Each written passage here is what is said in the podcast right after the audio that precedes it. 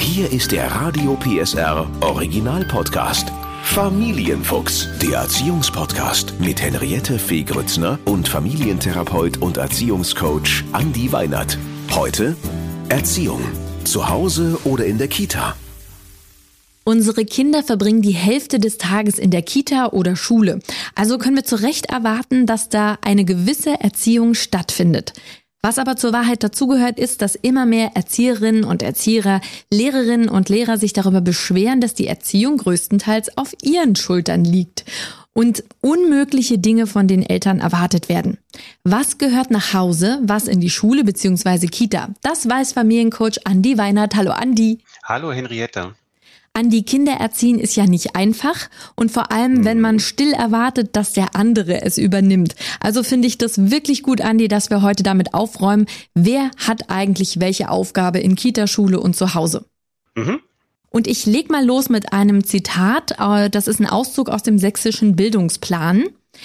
Eltern sind die wichtigsten Personen im Leben der Kinder. Sie sind die ersten Kommunikationspartner und die Menschen, zu denen die Kinder die intensivste Beziehung aufbauen.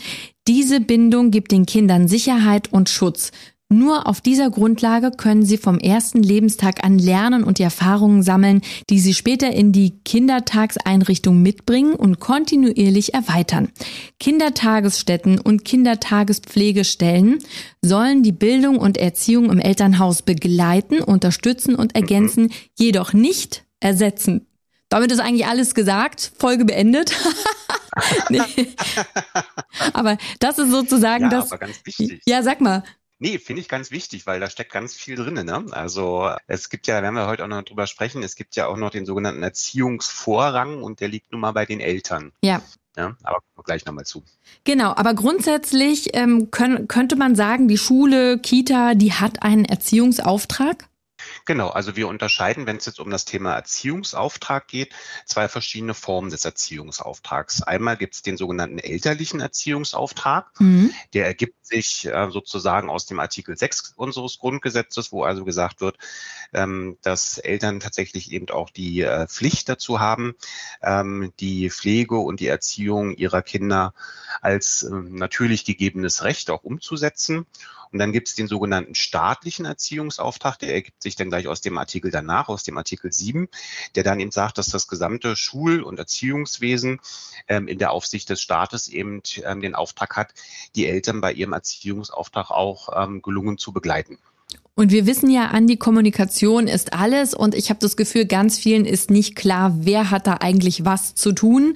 Ähm, ich kann aus meinem Bekanntenkreis eine Geschichte erzählen, da gab es eine Lehrerin, die hat die Kinder von der Tafel, das war glaube ich eine zweite Klasse oder so, abschreiben lassen, ich werde ab jetzt beim Mittagessen den Mund geschlossen halten und nicht sprechen. Ich werde ab jetzt die Erwachsenen zuerst ausreden lassen. Also all diese Dinge, wo sie gesagt hat, das sind für mich eigentlich Erziehungssachen, aber offensichtlich ist das den Kindern überhaupt nicht klar, wird da zu Hause überhaupt nichts vermittelt. Und die war wirklich am Rande des Nervenzusammenbruchs angeblich, diese Lehrerin. Ähm, wie erlebst du das in der Praxis? Ist es so, dass zunehmend die Eltern ähm, ja eigentlich Unmögliches von äh, Lehrerinnen und Lehrern und Erzieherinnen und Erziehern erwarten? Also tatsächlich ist es so, dass ähm, aufgrund der Vielzahl von, von Dingen, die heute auch mit Erziehung zu tun haben, manchmal gar nicht so richtig klar ist, wer ist eigentlich für was zuständig. Und viele Eltern haben natürlich schon mit diesem Kunststück irgendwie umzugehen, den Anforderungen ihrer Arbeitswelt gerecht zu werden, dann der Erziehung noch unter einen Hut zu bekommen. Und das ist für viele schon so schwer, dass natürlich dieser Wunsch auch erstmal nachvollziehbar ist, dass man sagt, Mensch, das kann noch jetzt Schule oder das kann noch Kita vielleicht auch leisten. Wichtig ist aber, natürlich kann ähm, eine Kindertagesstätte oder kann auch Schule bestimmte Fähigkeiten auch in meinem Kind fördern, mhm.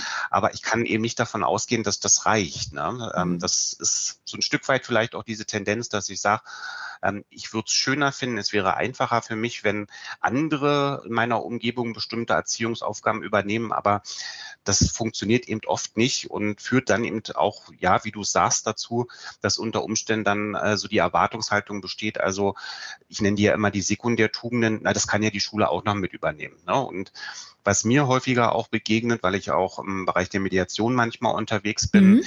dass ähm, auch Konflikte zwischen einer Kindertagesstätte und Eltern auch entstehen können, weil einfach ähm, genau diese Erwartungshaltung, diese Rolle, die dann die Institution auch verkörpert, also Kita oder Schule, dass die gar nicht klar kommuniziert wird, sondern dass genau. da immer irgendwo die, die Kindertagesstätte ärgert sich dann darüber, dass vielleicht gedacht wird, Mensch, nee, das mit dem ähm, Tischmanieren, das wird schon in Kita irgendwie lernen und umgekehrt ärgert es dann vielleicht die Erzieher, weil sie sagen, so, also so grundsätzlich, wenn das Kind dann vielleicht dann noch erzählt, Mama und Papa essen auch mit Beine hoch, äh, dass natürlich dann so ein bisschen die Schwierigkeit ist, dass da viel zu wenig Austausch auch stattfindet. Was würdest du denn sagen aus der Praxis sind so die Kernthemen, die man mal, wo man mal Klarheit reinbringen könnte? Ich habe es gerade schon rausgehört, Tischmanieren auf jeden Fall ist so ein, so ein Thema, äh, wo man wirklich sagt, da das kann man, glaube ich, nicht nur erwarten, dass das in Kita und Schule geübt wird, sondern da muss eben zu Hause auch was passieren. Was sind noch so, so typische Sachen, wo du sagen würdest, da lohnt es sich, dass man mal in den Dialog geht mit der Schule oder der Kita? Also ich glaube, ein ganz, ganz wichtiger Lernort, da passt da auch dein Zitat wunderbar mit dazu, ist, dass man ähm, auch das Thema Konfliktverhalten und Umgang mit Rückschlägen mhm. tatsächlich als einen definiert, der braucht eben Bindung, der braucht Beziehung und wie ich in bestimmten Konfliktsituationen auch umgehe, das lernt ein Kind schon ganz wesentlich auch durch Verhaltensweisen, die die Eltern da auch vorleben. Ne? Mhm. Ich kann sicherlich auch von, von, von Kita und von Schule erwarten, dass die lernen, selber auch gewisse Konfliktstrategien äh, in neuartigen Situationen zu entwickeln. Aber ich kann eben nicht davon ausgehen, dass ähm, das Kind das irgendwo in der Schule oder in einer Kindertagesstätte auch lernt. Was ich auch wichtig finde, ist dieses Thema Wärme, Geborgenheit, Nähe. Das gehört in die Familie. Ja. Na, also, dass ich eben auch sage, das das ist ein natürliches Bedürfnis, das ein Kind hat. Und ähm, das, das können Pädagogen im professionellen Kontext, können die das gar nicht teilen. Und deswegen ist eben auch wichtig, dass ich meinem Kind auch klar mache, es gibt Dinge, über die muss man sprechen ähm, und ähm, die brauchen auch eine gewisse Form von Offenbarungsbereitschaft beim Kind.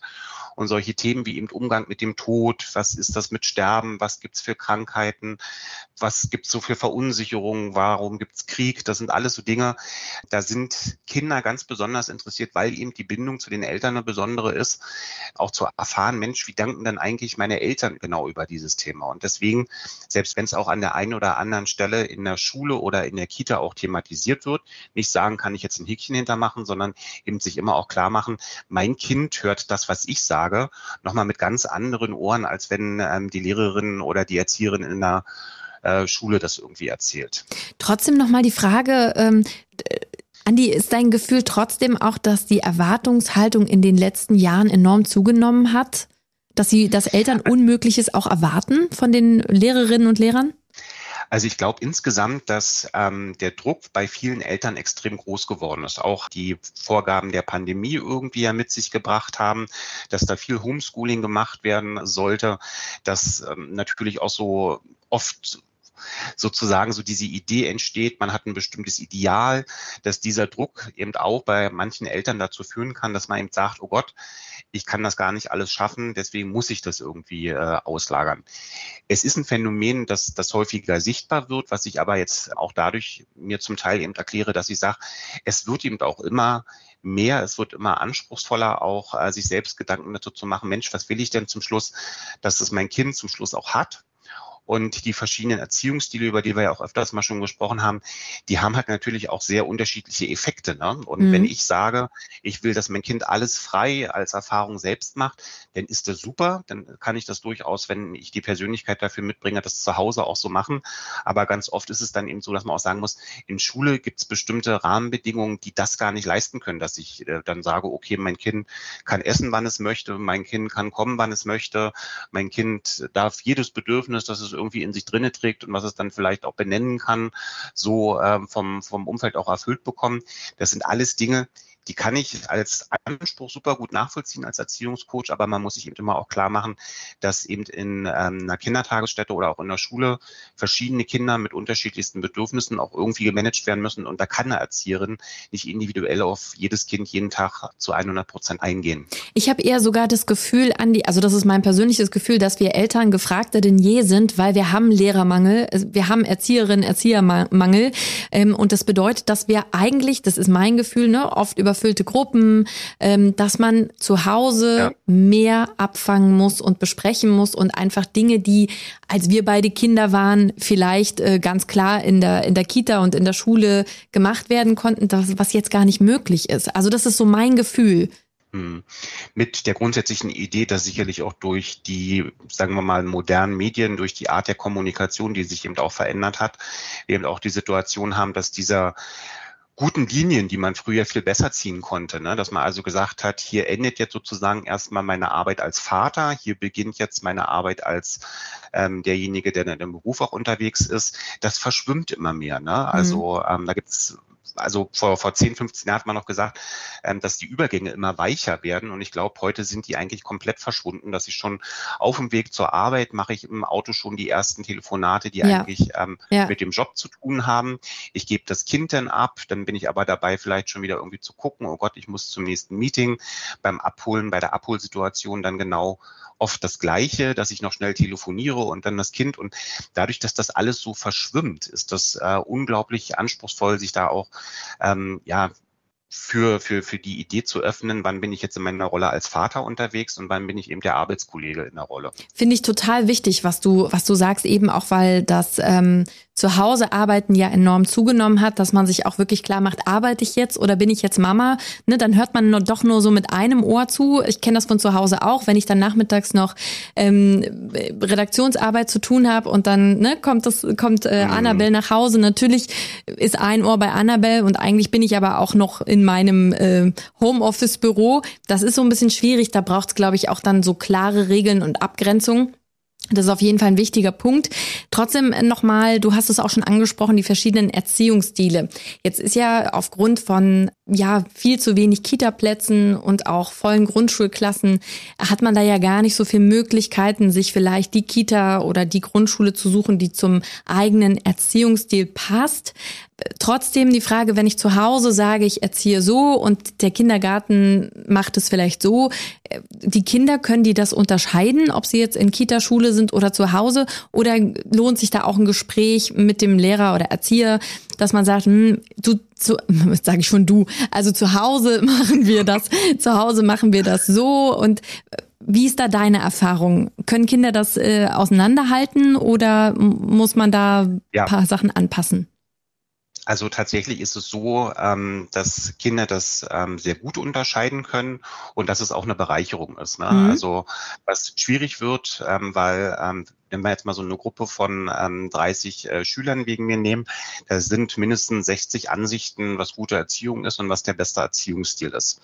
So, und das kann natürlich dann der Pädagoge in dem Kontext überhaupt nicht leisten, zu sagen, ich mache das jetzt heute so, ich mache das morgen so. Das heißt also, auch der Pädagoge hat ja eine Idee davon, was er als für sich gelungenen Umgang mit den Kindern oder Schülern auch erlebt. Mhm. Wichtig finde ich, dem Kind eben auch klar zu machen, es darf auch mal die strenge Erzieherin geben und die darf auch von dem Kind nicht so gemocht werden. Es darf auch mal die Erzieherin geben, die vielleicht auch weil sie noch aus einer sehr alten pädagogischen Richtung kommt, vielleicht auch eine Form von Erziehungsmethodik wählt, von der ich selber authentisch sagen würde, oh Gott, oh Gott, das finde ich jetzt schwierig. Mhm. Ich finde es auch wichtig, sich darüber austauschen zu dürfen. Bloß es ist seit ein paar Jahren so, dass tatsächlich auch da so eine Konkurrenzsituation zwischen den einzelnen Erziehungsstilen ähm, erzeugt wird und so eine Empörungskultur entstanden ist, dass man also sagt, wie kann die denn nur? Und dann ähm, finden solche Dynamiken unter Eltern denn statt, statt da einfach zu sagen, hey, ich habe jetzt für mich zu Hause eine ganz andere Idee davon und das spürt ja mein Kind auch, ne, dass die Spielregeln dann eben unter Umständen ähm, in der Kita oder in der Schule dann auch andere sind. Und das bereichert das Kind ja auch, weil das Kind auch später, wenn ich es aufs Leben vorbereiten möchte, auch in Situationen kommen wird, dass da mal ein schwieriger Chef ist oder dass da eine ähm, Arbeitskollegin vielleicht auch wenig Wertschätzung in sich drinne trägt und das auch nach außen sehr zeigt. Ähm, das sind ja alles Kompetenzen, die ich meinem Kind auch mitgeben möchte ins Leben. Und da einfach zu sagen, ich will es behüten, ich will es beschützen, ich will es vor bestimmten Dingen auch bewahren. Den Ansatz kann ich super gut nachvollziehen, aber vielleicht da auch den Blickpunkt zu verschieben, zu sagen, ja, auch das bereitet mein Kind vor, weil es eben auch lernen muss, damit umzugehen. Wie ist denn das, wenn da jemand einfach sagt, du machst das jetzt, das ist die Regel, es wird nur so gemacht. Und wenn ich dann aber doch das Gespräch suchen möchte, weil ich sage, da ist für mich jetzt eine Grenze ähm, überschritten oder wo ich auch verunsichert bin, was gibst du den Eltern für Tipps mit für dieses Gespräch mit Erzieherinnen, Erzieher, Lehrerinnen, Lehrer? Denn ich erlebe oft in den ähm, Elternabenden, da, da, da ist so ein Vorwurf und so eine mhm. äh, Konfrontation. Ich wüsste gar nicht, wie ich als Lehrerin darauf reagieren würde vor versammelter Mannschaft. Ähm, eigentlich tun die mir jedes Mal leid. Bei jedem Elternabend denke ich immer, oh Gott, die arme Lehrerin. Ähm, generell, ne? Also jetzt nicht nur in unserer Klasse, sondern generell, weil das ist immer wie so ein ach, ne, man weiß schon, die Eltern mhm. kommen und dann ist so, ja, mein Kind hat das und das gesagt und wieso ist denn das hier mhm. so, wo ich immer denke, mein Gott, frag doch erstmal, wie ihre Sicht ist oder ähm, sprich es doch in einem normalen Ton an. Was sind deine Tipps für eine gelungene Kommunikation? Also eigentlich hast du es ja gerade schon gesagt. Ne? Also ich glaube, das Wichtigste ist erstmal so einen emotionalen Check-up für sich selber zu machen. Ne? In welcher Stimmung bin ich gerade? Und für sich selber eben auch klar zu ziehen, dass es oft wenig Sinn macht, wenn ich schon mit so einer, sagen wir mal, äh, kratzbürstigen Grundhaltung, mit so einer Kampfgrundstimmung in solche Gespräche gehe, denn wird das vermutlich kein besonders produktives Gespräch sein. Ja, was ich auch wichtig finde, ist, wenn mich solche Dinge auch wirklich stören, dass ich mich vielleicht auch frage, warum stören die mich? Also ich erlebe immer wieder auch so Dynamiken, bei denen ich so das Gefühl bekomme, dass Eltern auch ihre eigenen Themen mit den Themen ihrer Kinder vermischen. Mhm. Ja, also da war dann irgendwie die, die, die böse Erzieherin, die ich selber aus meiner Kita-Zeit kenne, die einfach so und so war und durch ein bestimmtes vielleicht analoges Verhalten einer Erzieherin ähm, meines Kindes äh, fühle ich mich dann getriggert und sage, okay, jetzt muss ich aber sozusagen das, was ich damals selber erlebt habe, aufarbeiten ah, ähm, und mhm. sozusagen im Sinne meines Kindes versuchen, dass die diese Pädagogin oder dieser Pädagoge jetzt lernt, so darf man das einfach nicht machen. Ne? Also auch wirklich so sich selber auch zu hinterfragen, zu sagen, was will ich eigentlich? Ja, was will ich und ähm, warum will ich das auch? Und wenn ich genau diese beiden Aspekte mit einem Pädagogen bespreche, dann werde ich in der Regel vielleicht auch einen positiven Verlauf nehmen. Ich habe halt öfters in meinen Beratungen die Situation, dass wenn ich genau diese beiden Fragen dann stelle, dass viele Eltern diese Frage gar nicht beantworten können. Ja, ja was will ich denn eigentlich? Mhm. Ja, ich will, dass der das lässt kommt dann, mhm. wo ich dann so sage, gut, okay, aber wir sagen es ja auch bei den Kindern immer, gut ist natürlich dem Kind eine Grenze aufzuzeigen, besser ist dem Kind zu sagen, was will ich denn als Alternative und warum will ich das? Ja. Und diese Fragen für sich selber vielleicht in dem Gespräch zu erörtern mit, mit gerne auch mit anderen Eltern, das ist viel sinnvoller, als dass ich mich äh, in einem Elternchat empöre. Wie kann die denn nur? Und das Ganze also einen Emotionalisierungsgrad bekommen, wo man sagt, da kann ja auch gar keine positive ähm, Reaktion des Pädagogen mehr drauf stattfinden, weil eigentlich ist das gerade einer gegen alle. Total. Und auch zu überlegen, welche Sachen bespreche ich vor allen Eltern und wo geht's auch speziell um mein Kind und vielleicht ist das ein Vier-Augen-Gespräch. Ne? Also mhm. das ist ja, sonst springen dann eben alle mit auf. Dieses Bloßstellen finde ich auch ein bisschen schwierig. Und ich finde ja auch, ich finde das so toll, Andi, dass du das auch nochmal gesagt hast. Dieses, ähm, man will die Kinder immer vor allem behüten, aber wie kann ich auch lernen, mit verschiedenen Persönlichkeiten klarzukommen? Ja, wie, wie kann ich damit umgehen? Wie kann ich mein Kind stärken, dass es auch erstmal ausprobiert? Gibt es vielleicht noch einen anderen Weg selber, ne, damit klarzukommen, mhm. bevor man als Eltern jedes Mal sofort einschreitet und sofort wie so ein Kampfhund angreift? Äh, da denke ich auch immer oft, und gibt's vielleicht auch was Positives, ne? Genau, und man muss sich dann eben auch so ein Stück weit, finde ich super, man muss sich auch ein Stück weit klar machen, wenn mein Kind lernt, dass das genau mein Reaktionsmuster ist, dass ich da sofort auf die Palme drauf hopse und sofort mich zum Retter meines eigenen Kindes mache, dann lernt ein Kind auch, dass genau diese Reaktionsmuster in den Eltern erzeugbar sind. Das ist wenig gut für eine spätere Konfliktkompetenz, weil das Kind ja eher lernen sollte, mit bestimmten Dingen, mit eigenen Fähigkeiten umzugehen. Sicherlich auch wichtig zu wissen, ich kann mich auf meine Eltern verlassen, aber eben auch das Kind dazu zu motivieren, zu sagen, sprich doch ab einem bestimmten ähm, Alter auch mal mit der Lehrerin selber. Ja. Oder schaut doch vielleicht auch mal, wenn ihr sowieso irgendwie ähm, eine Klassenrunde habt, wie kann man das vielleicht äh, auch in so einer Klassenrunde mal miteinander besprechen? Total. Und ich nehme ganz viel mit aus dem Gespräch, Andi, vor allem auch, sich wirklich mal hinzusetzen zu Hause und sich mal Gedanken zu machen, welchen Part übernehme ich, wo gebe ich was ab, was habe ich überhaupt für Erwartungen und sind die realistisch? Mhm. Auch in der jetzigen auch in der jetzigen Situation, die wir haben, ja, nochmal, wir haben, wie gesagt, zu wenig Lehrer, zu wenig Erzieherinnen und Erzieher. Also was muss ich vielleicht zu Hause auch kompensieren?